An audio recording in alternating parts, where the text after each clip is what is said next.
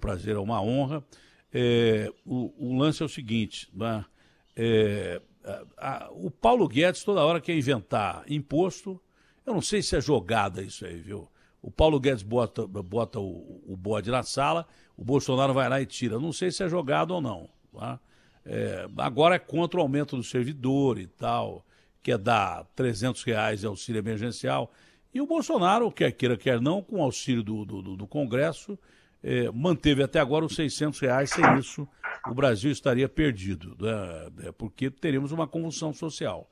600 reais é pouco, mas é o que tem para hoje e tem que rapar o tacho. E esses caras se acham ministro da economia dos Estados Unidos, da China, que são as maiores economias do mundo. O Paulo Guedes acha que ele é ministro do Trump, não do Bolsonaro. O Bolsonaro é amigo do. Precisa avisar o Paulo Guedes que o, o, Bolsonaro é amigo do Trump, mas não é o Trump. Nós não temos uma grana que esses caras têm. Né? Então agora está tá sendo estendido o auxílio emergencial. Claro que o Bolsonaro está pensando no povo, pensa no povo, mas está pensando em 2022 também. Como é que você analisa toda essa situação, Ciro? Olha, Datena, bom dia para você. Fico feliz mais uma vez de ter a oportunidade de conversar com, com um amigo. Lamento que o amigo ainda esteja no rádio, porque eu suponho que você tinha outra tarefa para cumprir, que tinha lhe obrigado a sair, mas enfim, deixemos para outra ocasião essa sua outra vocação. Bom, as pessoas sabem o que eu estou dizendo. O, o, nós, do, nós, da política, gostaríamos muito de que o Datena viesse participar, porque ele tem, tem vocação.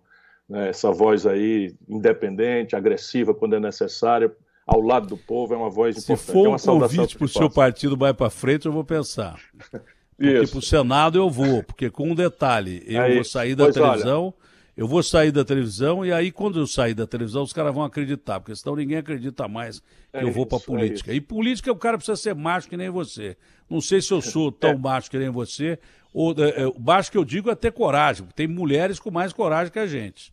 É isso que eu estou querendo dizer. É preciso não ter rabo de palha.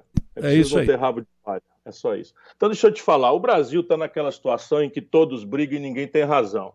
Porque nós temos uma situação econômica que é a mais trágica da história brasileira são números. O déficit, o buraco na conta do governo, a diferença entre o que o governo vai arrecadar esse ano e o que o governo vai ter que gastar com a pandemia ou fora da pandemia, mas o maior gasto é com o serviço da dívida pública, juro, rolagem de dívida, o buraco vai chegar a quase estonteantes um trilhão de reais. São 917 bilhões de reais o número que nós estimamos hoje. Isso é oito vezes o maior da história. E não está sendo feito nada para equilibrar isso. Pelo lado da despesa, não há mais aonde raspar. Não, é? não há onde mais raspar, porque a, o investimento já é o menor da história, tem quase 8 mil obras paradas só do governo federal. É, enfim, a, a economia está numa depressão profunda e, e, o, e, o, investimento público é zero. Os custeios também têm várias distorções e tal, e o, e o Bolsonaro e o Guedes têm agravado essas distorções, porque na reforma da Previdência, por exemplo, enquanto o, o sacrifício de 80 de cada 100 reais de sacrifício caiu no lombo de quem ganha até R$ 2.500, os generais tiveram as patentes superiores, tiveram aumento que saiu o general de 22 mil para 35 mil reais. Então o Bolsonaro está aí nessa grande encruzilhada. Ele viu que a popularidade dele parou de despencar, nem é tão verdade que ele está virando popular novamente e tal, mas parou de despencar porque quando ele tomou posse, a grande verdade é que o lulopetismo tinha deixado o Brasil com mais da metade do nosso povo ganhando 413 reais por cabeça por mês da tenda. Esse é o número trágico quando o Bolsonaro tomou posse. E se você consegue, ainda que tenha sido por pressão do Congresso Nacional, mas quem paga é a Caixa Econômica, o governo é que tem o dinheiro, etc., o povo é generoso, é grato, com razão, isso é uma virtude do nosso povo, mas você trouxe a renda para a maior parte dessas pessoas para 600 reais. Então, se eu ganhava 413 e passa a ganhar 600, eu estou comendo um pouco melhor. Não é? E é evidente que é natural que a população tenha esse espírito generoso de gratidão. Mas não tem como projetar isso, porque o que bota para frente uma nação é o trabalho decentemente remunerado. Tirar do cofre público direto para a população, enquanto o desemprego está explodindo, as falências e concordatas estão quebrando milhões de micro e pequenas empresas no Brasil, nós precisamos debater uma solução. Quem não tem moral para propor aumento de imposto nesse país? Paulo Guedes porque passamos a campanha inteira eu dizendo: o sistema tributário precisa ser reformado, ninguém paga imposto sobre lucros e dividendos. Eu era ministro, eu cobrava imposto de 35% de renda nas grandes, nos grandes salários acima de 500 mil reais. Né? A, a, a dispensa de impostos passa de 300 bilhões por ano. E, e, a CPMF é uma impertinência, não sei o que e tal, e eles diziam, não, não, não, não, ele ganhou a eleição e eu perdi. Agora, é justo que quem ganhou dizendo que não ia aumentar imposto, aumente imposto? Não é, isso é uma fraude. E eu estou com a sua opinião. É, é principalmente porque cobrar imposto de gente rica, é, o cara não tem peito para fazer isso. Mas também não adiantava nada cobrar imposto de gente rica, porque quem não paga imposto é o rico. É, o pobre já paga na fonte. O rico é que não paga. Que, é, grande parte de quem não paga é o rico. E, ao contrário do que as pessoas pensam, só se fala em corrupção. Corruptor e corrupto. É, pra você ter uma ideia, o pior problema do Brasil não é a corrupção, não, não é o primeiro ponto que o Brasil é mais sangrado. É evasão fiscal. É evasão fiscal. É, porque se cobra muito do pobre, tinha que cobrar muito do rico e muito mais do rico do que cobra do pobre. É uma coisa óbvia. Isso é uma equação que não é comunista, não. É uma equação econômica óbvia. Né? Isso é uma equação. É, é, eu quero ver esses caras que estão polarizando a rede social é, de direita ou de esquerda. É, é, o Bolsonaro, Ciro? Não, né? Não é o Bolsonaro, se fosse. Não, não é. Desculpa, eu, eu, devia ter posto no silencioso aqui. Não, deixa quieto. Se quiser atender também não tem, não tem não, problema. Não, não, eu espero e volto daqui a pouco. Não era o Bolsonaro. Bom, moral da história. Moral da história. O rico é que não paga imposto e o pior problema do Brasil hoje não é a corrupção. O primeiro lugar que leva divisas do Brasil é a evasão fiscal de grandes empresas, grandes milionários, que não pagam imposto, tem advogado para não pagar imposto. Mais do que corrupto, entendeu? Agora, essa situação que ontem eu entrevistei a Joyce aqui, é, que foi da tropa de choque é, do Bolsonaro na campanha anterior, estava do lado dele, fechou com ele, depois ela foi achincalhada, esculachada pelo é, é, não diretamente pelo presidente, um pouco pelo presidente, mas pela, pela turma do entorno dele, que ela falou que foram os filhos e daí por diante. Ela meteu a lenha nele aqui e ela se manteve é, é, convicta da, da, do que ela passou, porque ela foi parar até no hospital. Né? Mas ela falou que, olha, se o Bolsonaro quiser voltar para o PSL e tal, ele que volte, é, é, mas não com essas alianças que ele está fazendo com. Agora não é mais centrão.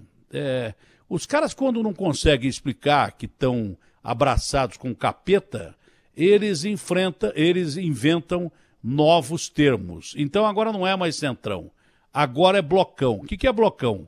É o centrão abraçado com o capeta. Então quem se abraça com o capeta vira o capeta. Ah, eu não sou daquele partido, ah, eu não sou daquele cara, mas é tudo a mesma coisa. É, e ela disse isso aqui. Falou, olha, eu não concordo com isso, com o Bolsonaro abraçado, com esses caras que ele está abraçado e tal. Como é que você vê isso, ô Ciro? Porque isso não é velha política, é política de corrupção, né? Não, é, não adianta chamar de velha política, não tem outro termo para você falar, é o Bolsonaro fazer alianças com esses caras que ele está fazendo, né?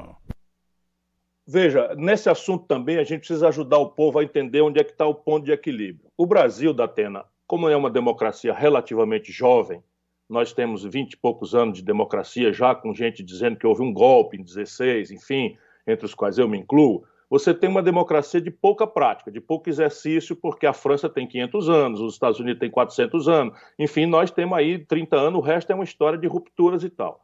Então, em função disso, nós temos 32 partidos políticos representados no Congresso Nacional.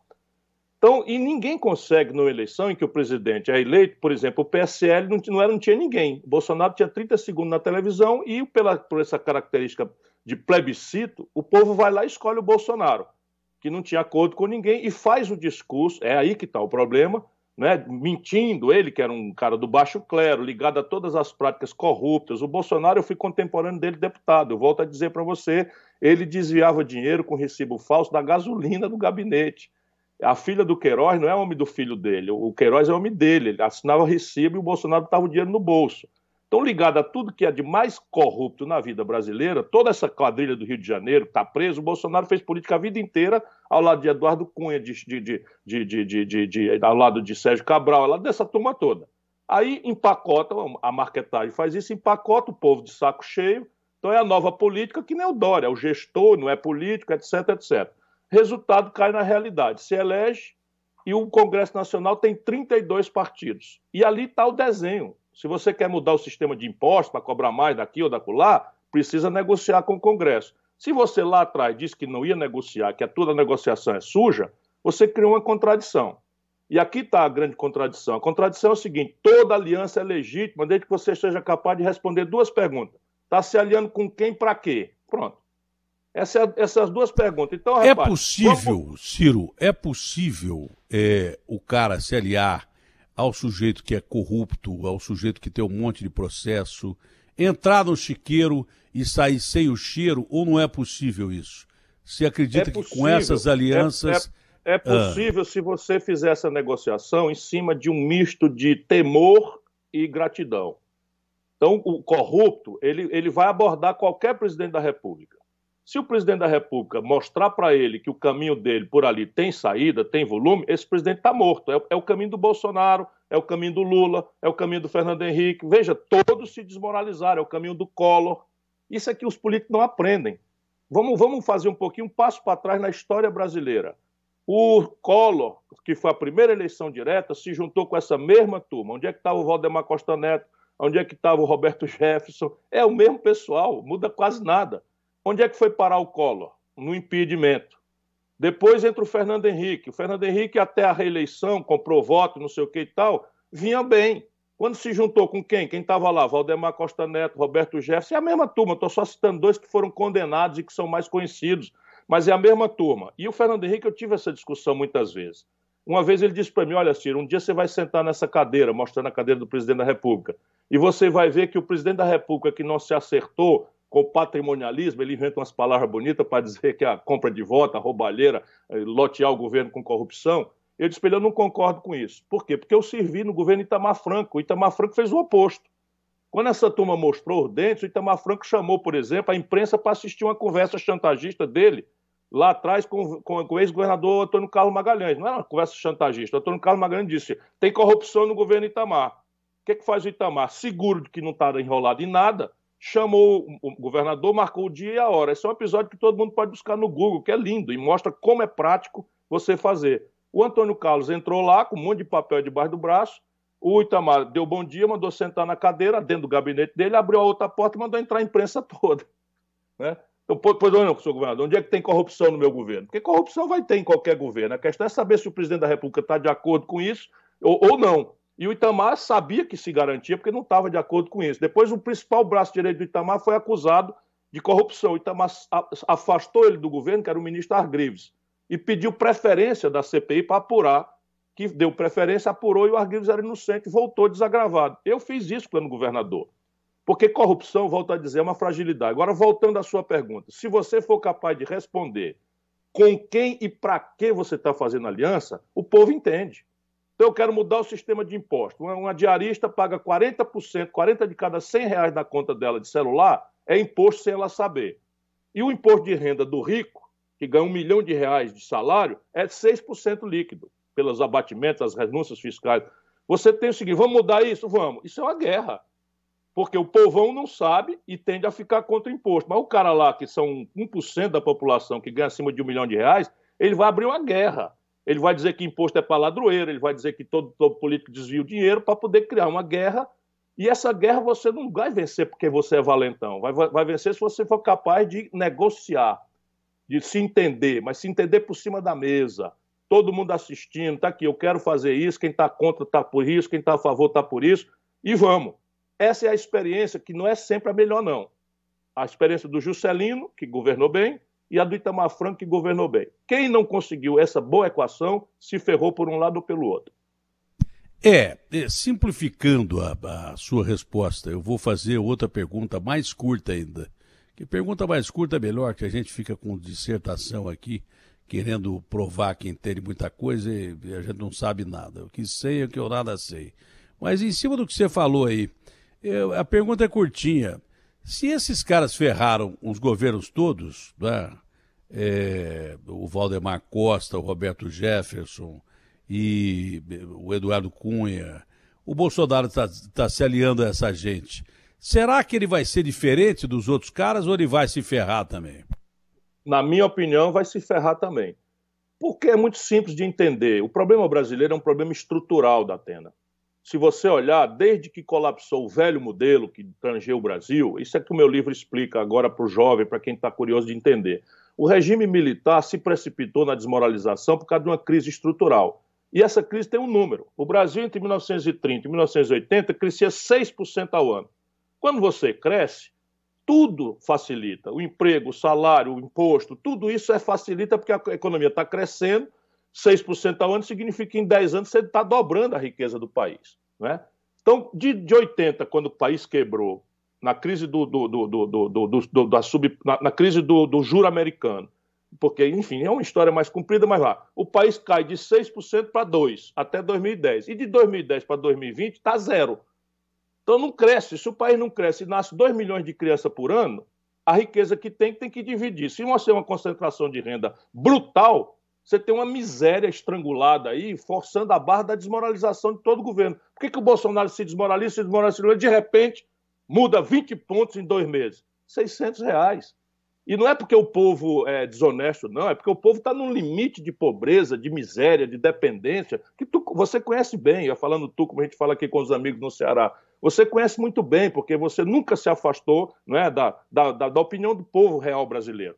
Mas estruturalmente, não dá para segurar isso se o país não voltar a desenvolver. E com a fórmula do Guedes, não há nenhuma chance do país se desenvolver. Ao contrário, o Brasil está quebrando todo mundo vai ver que o Brasil vai quebrar. Quem olhar hoje a proporção do valor do real para o dólar, já está vendo, sabe quantos bilhões de dólares fugiram do Brasil? Porque assim, quando você começa, vai vem um terremoto, os passarinhos voam tudo, o ser humano não entende, porque não tem o instinto correto. Mas os pássaros, eles vão todos para outro canto. Pois é assim é o capital estrangeiro. Eles têm informação privilegiada, eles estão vendo incrementação de risco, eles estão vendo o rombo nas contas do país e estão vendo essa gravíssima contradição. O Bolsonaro gostando da popularidade que a, que ajuda ao povo deu, e o Guedes na, navegando na maionese, como se fosse o ministro do Trump. Você tem toda a razão, isso aí, se você me permitir, eu vou usar. O Guedes é ministro do outro planeta, é de Marte, não é do Brasil. Ele não conhece o Brasil, não sabe de nada do Brasil.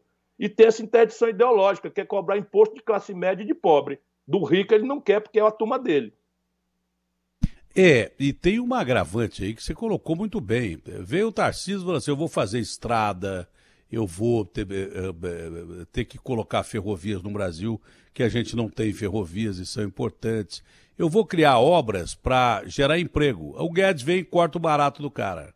Se você não der oportunidade de atrair investimento externo, eh, fazer o país se desenvolver e criar campo de trabalho, não adianta você criar o Renda Brasil, que você só vai é, fazer com que o Estado gaste mais e, e, que o cara se acomode ali. Se você não criar um campo de trabalho para o cara que, com dignidade, trabalhando, ele possa viver melhor e ganhar até mais do que ganha no, no, no, no Bolsa Família, ou Renda Brasil, o raio que o parta, se você não tiver investimento externo agora, nesse momento, e a gente tem capacidade de ter investimento externo é, é porque é mentira que o Brasil, olha, se começar a gastar tanto, que o Bolsonaro falou isso ontem, porque o Guedes falou para ele, porque o Bolsonaro entende de economia o mesmo que eu entendo de foguete e vice-versa. Você entendeu? O Bolsonaro falou lá, como é que é o negócio? Uma palavra, ah, é, endividamento, é endividamento. Aí, se você se endividar muito, o cara não vem botar dinheiro aqui. Foi o Guedes que buzinou no ouvido dele.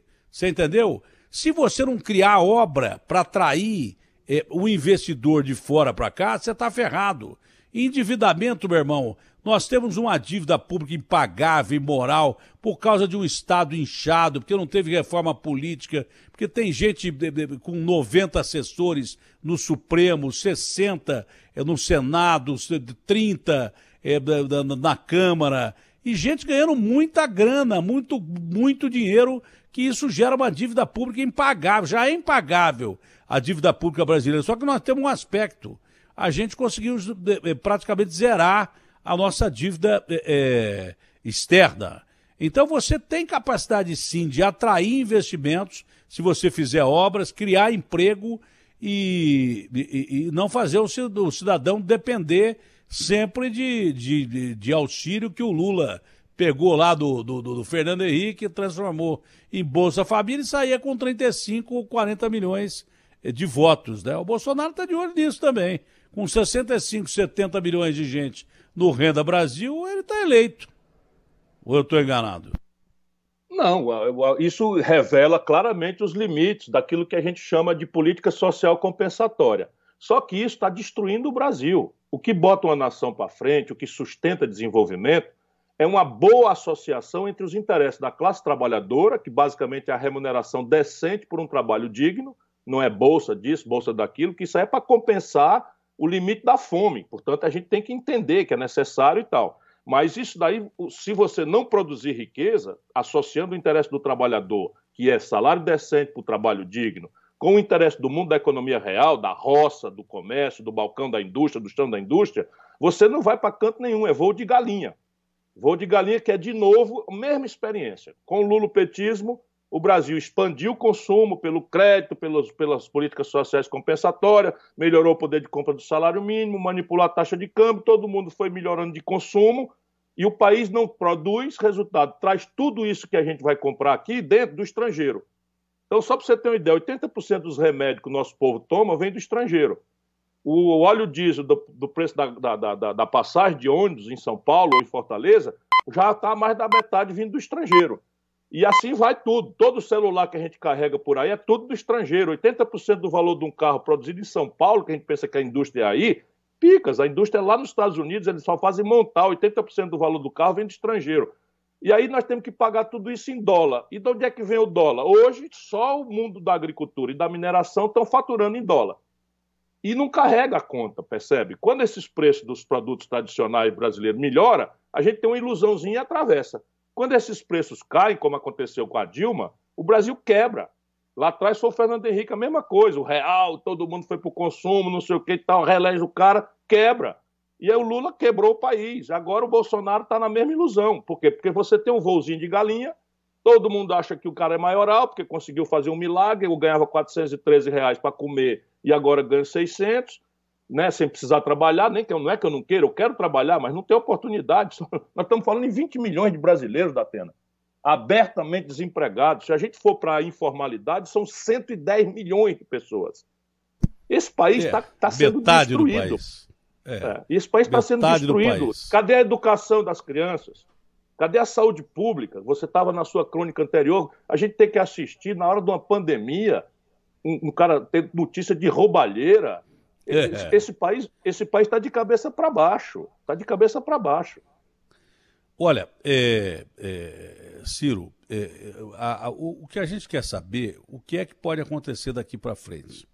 Porque é, o, a maioria dos militares, você trabalhou com militares durante muito tempo e até conhece muitos deles, a maioria dos militares é nacionalista, gosta do Brasil, não rouba o Brasil. A maioria é gritante dos caras. É. É, é, mas eles não entendem tanto de política é, como poderiam entender. E o Bolsonaro, o que, que ele fez? Ele, militar, foi lá e botou um monte de ministro militar, botou gente militar pra caramba do lado dele. Os caras têm uma vantagem, eles não metem a mão no pote. Mas estava faltando um conselheiro político. Um deles que chegou perto do Bolsonaro e se aproximou hoje, está bem perto, é o Fabinho, Fábio Faria, que é esse genro do, do Silvio Santos, que é ministro das Comunicações. Esse é o tipo do cara que é gente boa que todo mundo gosta. E ele deve ter falado para o Bolsonaro, Bolsonaro, para com esse negócio de ficar falando toda hora, entrevista de grade, né, vamos levar numa boa e tal. E o, o, Bolsonaro quieto, é como dizia o Romário, né? O, é, Pelé, quando fica quieto, é o maior poeta. É um poeta. O Bolsonaro quieto, ele resolveu boa parte do problema dele. Só que eu comecei a perceber um outro negócio também que as pessoas não têm coragem de falar. Boa parte da imprensa que batia no Bolsonaro é, parou de bater no Bolsonaro. Boa parte da imprensa que descia o cacete no Bolsonaro, alguns continuam. Mas boa parte parou de falar e eu não sei por que, que parou de falar. Pesquisa subindo e daí por diante. O, o, o Fábio disse que queria aproximar o, o Bolsonaro da imprensa. Eu não entendo bem o que, que é aproximar da imprensa. Entendeu? Eu, sinceramente, eu tenho uma dificuldade em, em aproximação da imprensa toda vez que político tentou se aproximar de, é, de mim, é, foi para tentar me comprar. E eu mandei o cara para aquele lugar e dizer, ó, o detalhe é o seguinte, os caras, e se começar a mexer muito saco, vou denunciar vocês amanhã aqui, lá no meu programa e tal. Então, Eu estou estranhando muito essa situação que o Brasil está passando agora.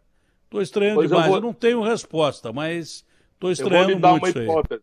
Eu vou lhe dar uma hipótese de uma pessoa que conhece muito bem a intimidade da vida pública brasileira há mais de 30 anos, há quase 40 anos. Examine se por aí afora não está sendo costurado um grande acordo do, do andar de cima da elite brasileira.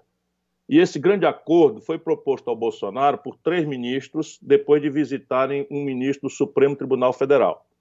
Então, se você olhar, a crise política estava esquentando de um jeito tal. É o Gilmar, né? Você está falando não, do Gilmar. Não, é o né? Alexandre de Moraes. Alexandre de Moraes. Ah, o Alexandre. Então, o Alexandre de Moraes virou o relator do inquérito das fake news e esses inquéritos estavam alcançando a família do Bolsonaro ele já tinha decretado a prisão desses blogueiros, dessa militância mais, mais agressiva do Bolsonaro, essa picaretinha aí que eu não quero dizer o nome, que é, enfim, para não promovê-la, porque é, eles vivem dessa negação. Mas, enfim, essa que estavam soltando foguete lá em cima do Supremo, então estava esquentando demais a crise. O ápice desse calor e o Bolsonaro dobrando a aposta. Lembra do acabou, porra, não sei o que e tal, lá no cercadinho? Pois bem, naquele momento foi preso o Queiroz, que é uma bomba atômica que opera toda a molecagem, toda a roubalheira, tem mais de 80 mil reais de, de, de dinheiro do, sem explicação do Queiroz na conta da mulher do Bolsonaro, da atual esposa do Bolsonaro. A outra esposa comprou 14 imóveis, seis dos quais com saco de dinheiro.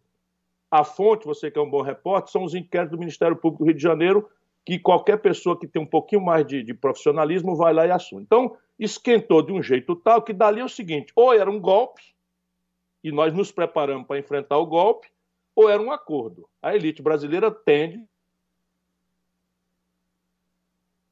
É. Da Defesa, o ministro da, da, da, Justiça e o ministro da, da Advocacia Geral da União. E aí eu não assisti à reunião naturalmente, mas eu imagino como é que funciona. O ministro Alexandre deve ter dito: olha, o que, é que vocês estão querendo? Que o Supremo se avacalhe? Vocês querem desmoralizar o Supremo publicamente? Mas não vamos deixar. Ou seja, demonstrou a autoridade que a República tem que impor, não é? Então, se o presidente quiser realmente desfazer a coisa, cria um ambiente para isso. Nesse dia em diante, acabou o cercadinho, o Bolsonaro calou a boca, virou uma seda, um homem moderado, aí já tem aí o, o qualquer brasileiro preso demora um ano, dois anos, cinco anos, dez anos para examinar um habeas corpus. O Queiroz já teve no, no, no, juiz singular, o Tribunal de Justiça do Rio, STJ e, e Supremo Tribunal Federal em menos de 20 dias não vou nem julgar se, se o julgamento está correto ou não, porque eu também acho que prisão é depois da condenação. Mas o cara conseguir a proeza de ter o assunto dele examinado nas quatro instâncias em menos de 20 dias, nem o Lula.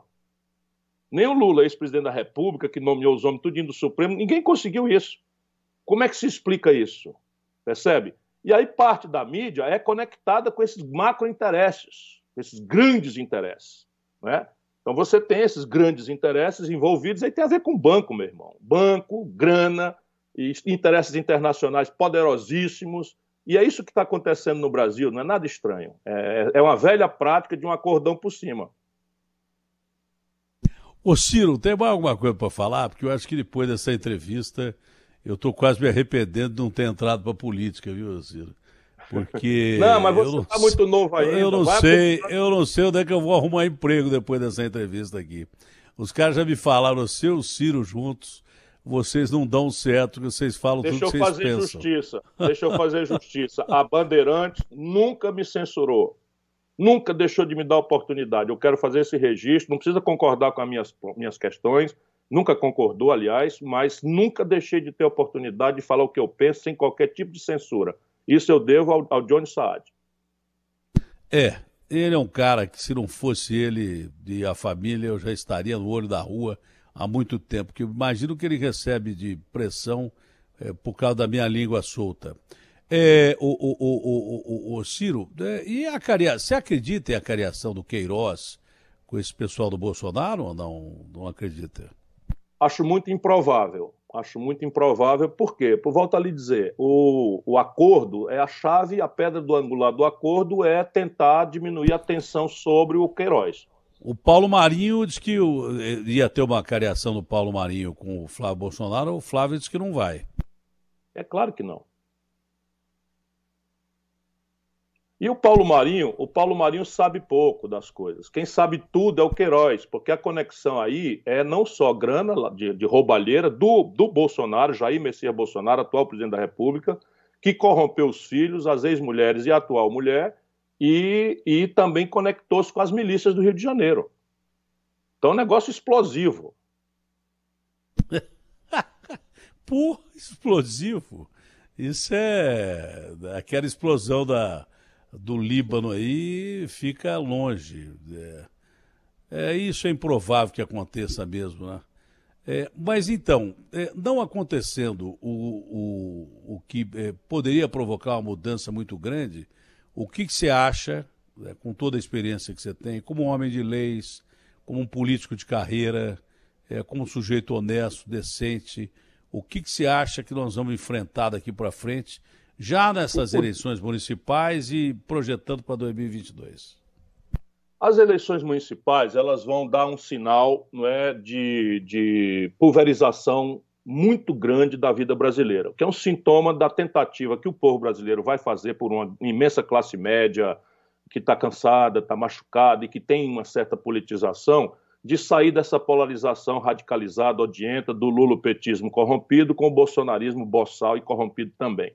Então você tem eles, cada um deles tem 30% e tem aqui 40% ou 50%, aí pode diminuir um pouco, né, de gente que está perdida querendo achar um caminho. Então o voto nas grandes cidades terá uma motivação dupla a questão da agenda local, que a vida do povo está muito dura, saúde, né, educação, o transporte público, que virou um vetor de, de, de, de, sofrimento econômico e de perda de tempo na vida das populações nas cidades, tudo e violência, né, a, a incapacidade que o setor público tem de garantir paz pública.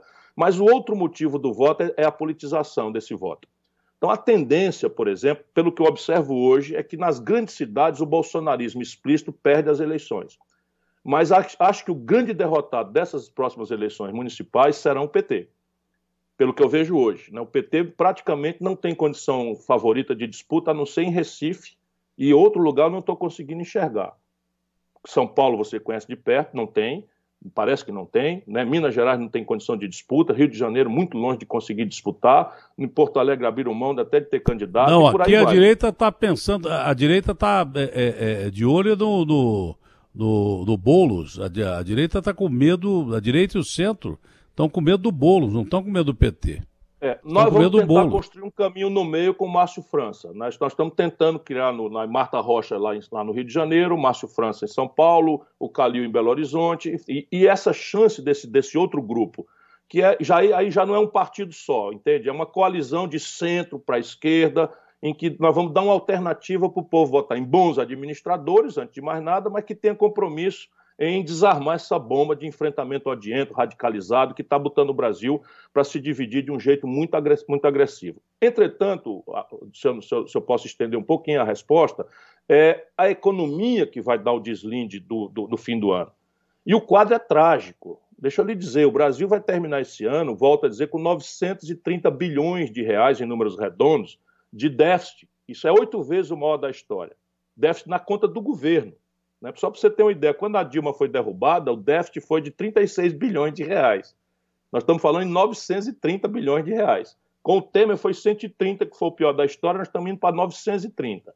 A, na prática, a dívida pública vai pela primeira vez se aproximar de 100% do PIB. Quando a dívida cresce demais, ela encurta em curto prazo e, e encarece o preço. Então, hoje, por exemplo, a taxa que o governo paga oficial, já ninguém mais respeita. O governo está com a menor Selic da história e a turma não aceita mais. Venceu o papagaio só aceita se rolar se for com 3% acima da Selic. O que é um sintoma. 150 bilhões de dólares brasileiros e de estrangeiros fugiram do Brasil. Aí você olha para a taxa de câmbio, ela está indo descambando de novo para os R$ 6,00, 5,40, 5,45, 5,50, 5,52 e o governo torrando reserva. Então, são todos os sintomas de uma deterioração econômica muito grave, sem precedente. Quando a economia retomar, e eu espero que Deus nos proteja, que nos ajude a sair dessa pandemia, do isolamento, quando a economia retomar, o que nós estamos anunciando aí é uma pressão de inflação que ninguém quer ver. Mas se o câmbio sobe, o preço do pão quer subir. Se o câmbio sobe, o preço do pão quer subir. O preço da passagem de ônibus quer subir. O preço do remédio quer subir. O preço do celular quer subir. Ou seja, tudo mais ou menos acompanha o dólar. E se você tem uma dívida pública encurtando o prazo, ela vai virando quase dinheiro. E isso é inflação. Então, para o ano que vem, se retomar a economia, é. nós vamos ter aí uma inflação Nada explosivo, mas uma inflação que vai interromper o itinerário de taxa de juros. Ou seja, o Bolsonaro está sinalizando para um quadro de deterioração econômica muito grave. É muito difícil que ele escape disso. O Guedes não fica, vou anunciar aqui de novo. É um mero palpite, mas eu duvido que o Guedes fique. Na hora que o Guedes sentir que, que, que o, o, o cocô vai, vai se espalhar, ele vai arranjar um pretexto e vai cair fora. É, ele fica reclamando que os caras estão saindo. Os caras já viram o, o se espalhar aí. Os Todos caras que já caíram fora já viram que ia se espalhar. Foi a mesma coisa do Mandetta. O Mandetta sabia que ia morrer gente pra caramba. Aí deu no pé, cantando é a vida, é a vida, é a vida, e vai ser candidato a alguma coisa aí, pronto, acabou. É o mais bobo aqui nesse país dá nó em fumaça, viu? É, olha, eu tô foco, ciência, povo. Que povo? Esses caras nem sabem o que é povo. Eles nem, eles nem sabem falar povo direito. Ciro, foi um prazerão conversar com você. Tem mais alguma coisa para falar? Meu irmão, se cuida, se cuida. Só quero que você fique bem. Um abraço forte a toda a gente que está com você aí nesse, nesse momento. Fique com Deus, um abraço, Ciro.